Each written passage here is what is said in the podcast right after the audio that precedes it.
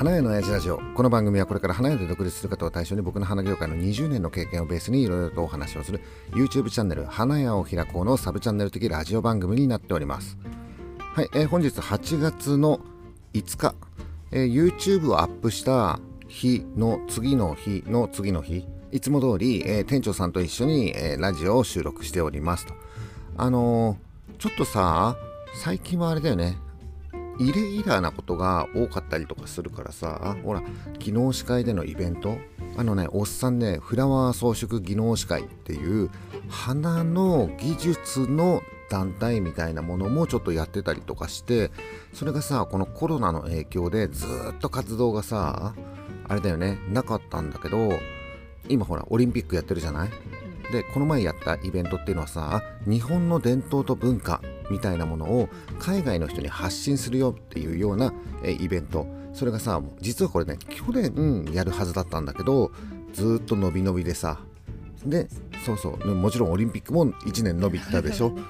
で結局うーんもうやっちゃおうっていうことでやったわけだよ。海外の人に日本の伝統と文化を、えー見せるっていうイベントをほぼ無観客でっていうね。海外の人来ましたか？海外の人は一人もいなかったね。で前回のイベントはあれなの YouTube 発信をしますっていうようなイベントだったんだけど今回は YouTube もやらないのよ。でお客さんもあんまし来ないのよ。だから誰に何を見せるための？イベントなのかっていうのはまあちょっとあったりとかするんだけどやっぱりさやらないわけにはいかないっていうのもあるんだろうね。大人の事情だよこの辺は。お金を使わないとそういうことを言わない。そういうそういう予算の消化とかそういうことを言っちゃいけないんだよ。ただやっぱりあの日本の伝統と文化っていうものをこうねっていうことなんだよ。大義名分はそうでしょそうそうそうそう。だまあ一応今回やったんだよ。だけどさやっぱりメンバーの人にもさ来てもらうわけだよ、ね、デモンストレーションだったりパフォーマンスだったりとかしてもらうんだよ。でみんなに言われるわけだよ。これ今回 YouTube 発信あんのって。いやんないよっていう。これ無観客でさになったら誰に見せるの？み あのねね。無観客ではない。入場制限をして感染対策をしっかりしてセキュリティバッチリでやるからあんまり人が入らないっていうことだったりとかするわけだよ。だからみんなにはこう言ったわけ。今回は収録です。だからさ例えばデモンストレーションやったりパフォーマンスやったりとかするときにお客さんいない前提じゃない。ほぼね。誰に向けてやるの？っていうわけよだからライブではなくて収録ですっていうことでだからカメラが目の前にあるからカメラ目線でお願いしますねみたいな。まあみんなやったことないかもしれないけどまあそういうのも経験だからね収録でいこうよっていう感じにしてもうやるしかないよね。でで結局さその収録した動画はどこで見ることができるのっていう。まあ一応その収録のさビデオはあの記録用の動画 そうそう。公開しないの。うん、どこにも出ない。一応さ個人的に iPhone とかさ動画撮ってさ、えー個人的な SNS で流すのはもう自由にやってもらって構いませんよっていう感じにはしたから多少情報としてはね、あの Facebook だったり Twitter だったりとかいろんなのに出てたかもしれないんだけど、えっと、がっつり目の前で収録をしたビデオ。あれは記録用だからえっとねハードディスクに 保存されたまあ何年かした時にこういうこともあったよっていうね記録になるんでしょうと。っていう感じのイベントをやったんだけどでもね実はなんだけど結果的にどうだったかっていうとねそこそこ来たんだよ。あのねあの他にもさいろんなブースがあったりとかステージもあったりとかしてておっさんはさえ裏方だからさ基本的にはずっと会場を見てたりとかしててでやっぱりさ無観客に近いイベントだったりとかするからお客さんって来ないんだよ。なんだけど花のデモンストレーションと花のパフォーマンスが始まったりとかするとどっからともなく来るんだよね。あまあもちろんさあのステージをねやったパフォーマンスしてくれた人たちがもしかしたら個別に集客をしてたのかもしれないんだけど花のデモンストレーション始まるとね人だかりができるんだよねで人だかりってさらなる人だかりを呼んだりとかするわけ。全然興味のない人でも「え何あそこに人だかりできてるけど」みたいなか 分かる、うん、そうそう。そうそうそうそう。そんなんでさらにさらにみたいな感じ？本当におっさん最初はさイベントとかさあのデモンストレーション始まりますって言った時はもう押さないで押さないでって言ってたのに最後の方は本当にちゃんと押さないでになったからもう言わなくなったんだけどさ。そんな感じでやっぱねそこそこ成功したあの思ってたとね当初はだよこれはきついなって本当のさなんかね YouTube の収録じゃないんだけどさ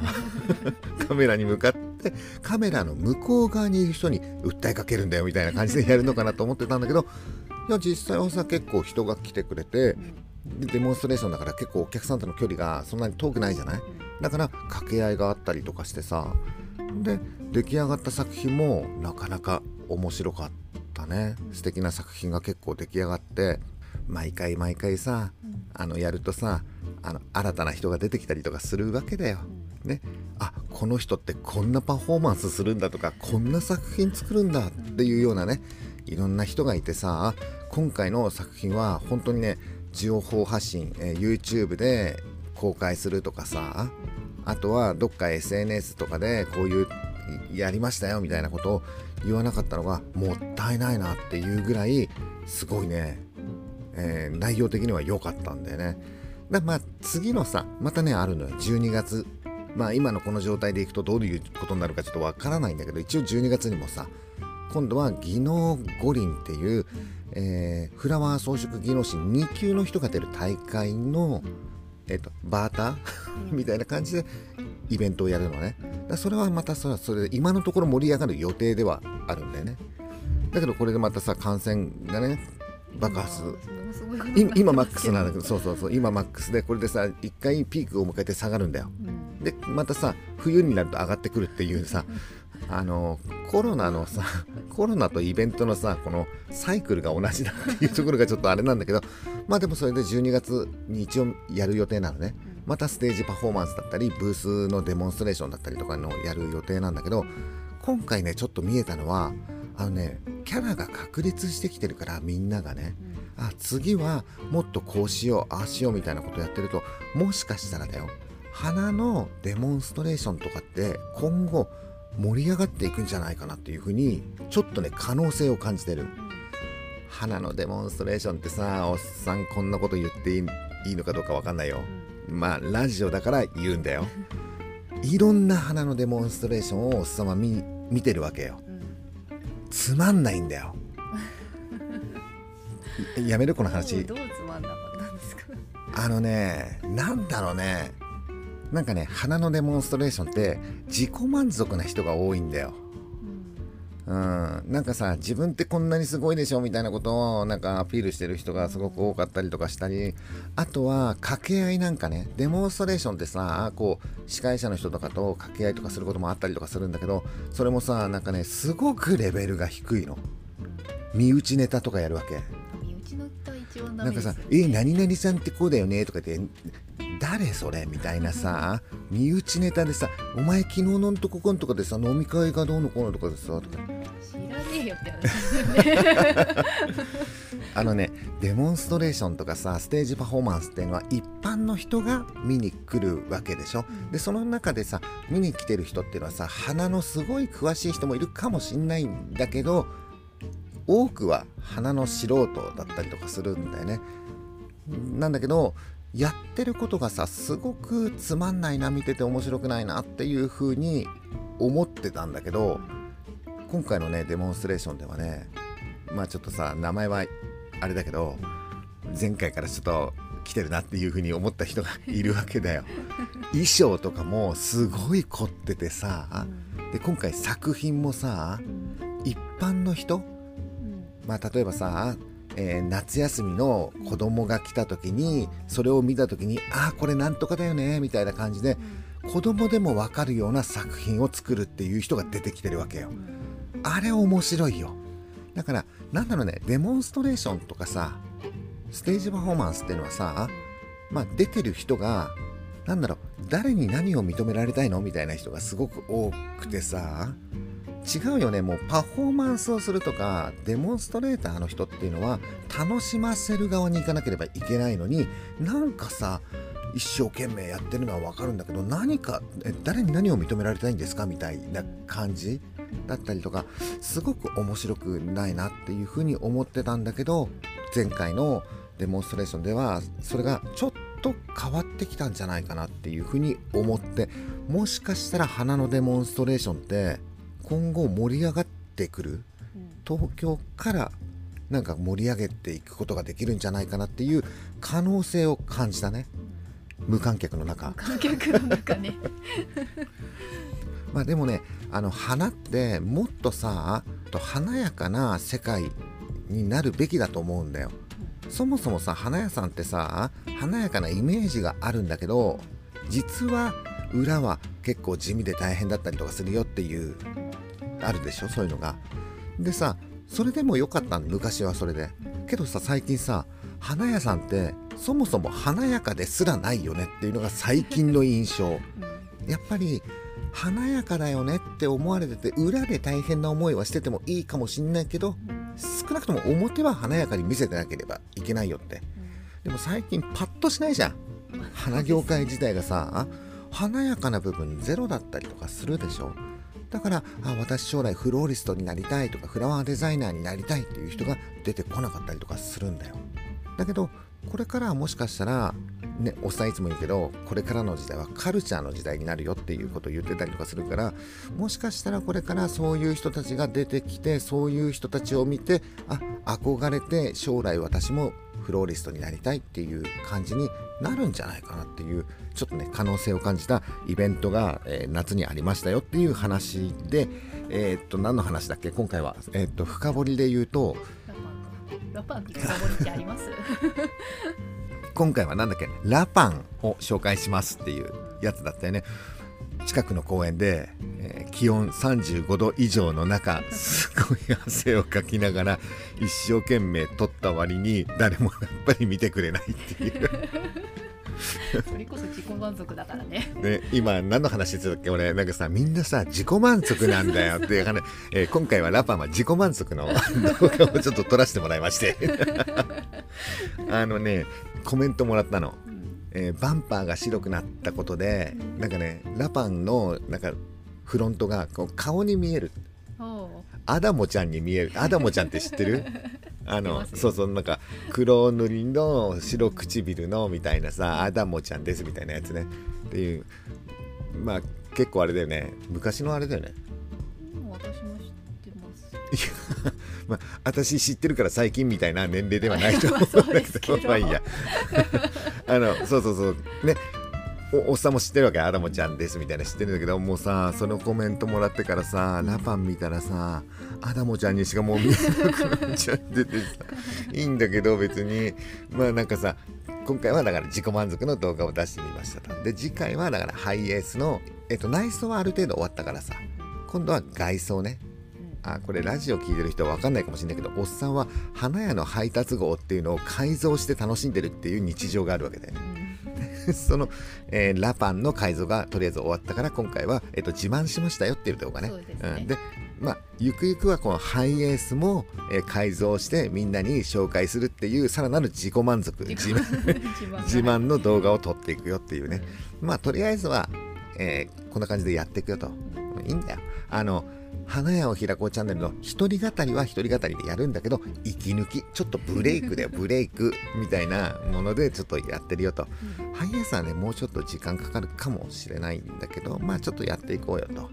あとはあれね夏でさ暑いからさみんなさおっさんのことさあのちょっと気使ってもらっちゃってたりとかするのかな。お酒がさ 結構届くようになってきてね。もうさ結構前だよね。過去だよね。うんあのえっとねおっさんはさ過去の YouTube で何のきっかけでああいうことを言ったんだかねちょっともう覚えてないんだけど おっさんはさお酒が好きだよって話したんだよね。でいつも何飲んでるかっていうとふんわり狂月のアセロラ味を飲んでるんだっていう話だよね。でなんか動画の中でグッドボタンチャンネル登録をしてくれるとおっさんのモチベーションが上がりますと。うん。ね、でグッドボタンだけでは足りない方は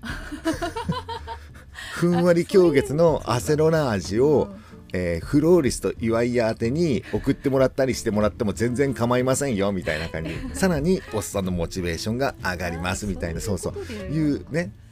受け付けてますみたいなことを動画で言ったんだよ。あのね定期的に送られてる。だからもうねおっさんさいつも仕事終わって夜あのふんわり狂月の汗別にあれだよ。ふんわり狂月アセロラージからなんかお金もらってるとかないよ。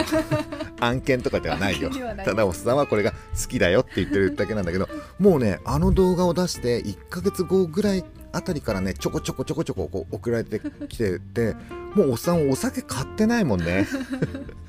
しかもね今回今回さ送られてきたのがさアマゾンから送られてきてるんだけどあのふんわり狂月アセロラージのえー、っとねこれ何？いつもはさほら瓶のやつじゃない、うん、なんか大容量ですね。大容量が来たんだよ。これペットボトルでこれ何リットル入ってんのこれ。ちょっとわからないんだけどあのねお得用サイズみたいな超でっかいのがさ 2本届いてここれこれあれだよ。あの1週間持つねこれで。みたいな感じでさあの送られてくるんだよね。だから YouTube やっててねこれね YouTube っていうのはおっさんのさなんだろう承認欲求みたいなものがちょっと強かったりとかするから別にさ収益を目的にはしてないわけ。いやもちろんあれだよ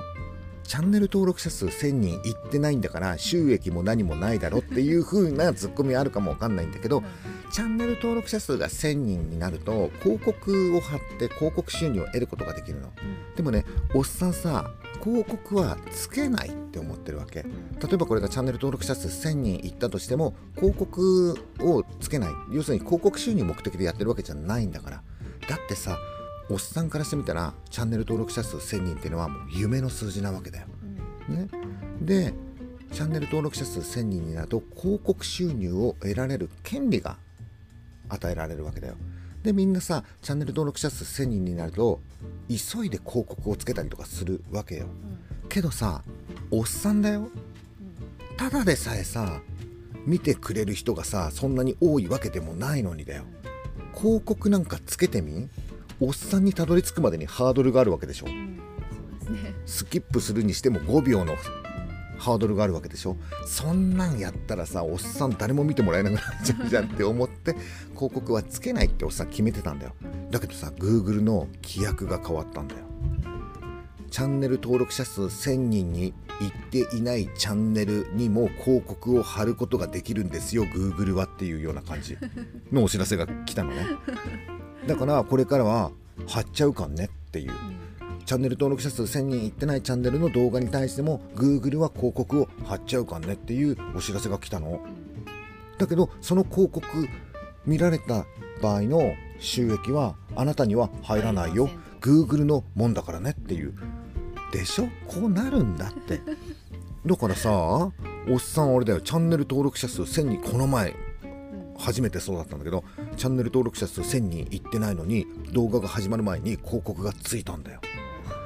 でもその広告収入はおっさんには入らないわけだよ。ただ単にハードルが上がっただけだよ。そうですね。いや最初の話だとさハードルは上がったとしてももしその中で見てくれる人がいたら収益になるなっていうのがある。違うよ今。ただ単にハードルが上がっただけだよ。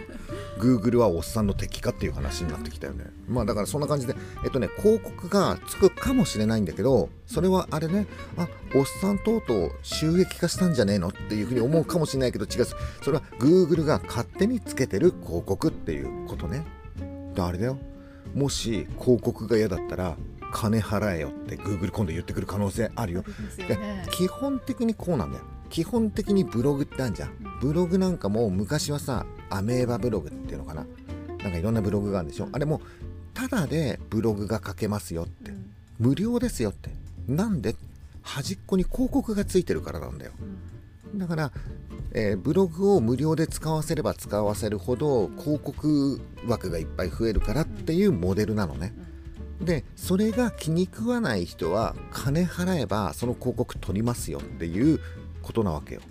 だからもともとはみんな自分が何か情報発信する時に広告がつくのが嫌だったわけだよ。でお金払ってでもその広告を取ってたわけだよ。だけどさ今の YouTube とか YouTuber の人たちって情報発信するのにさ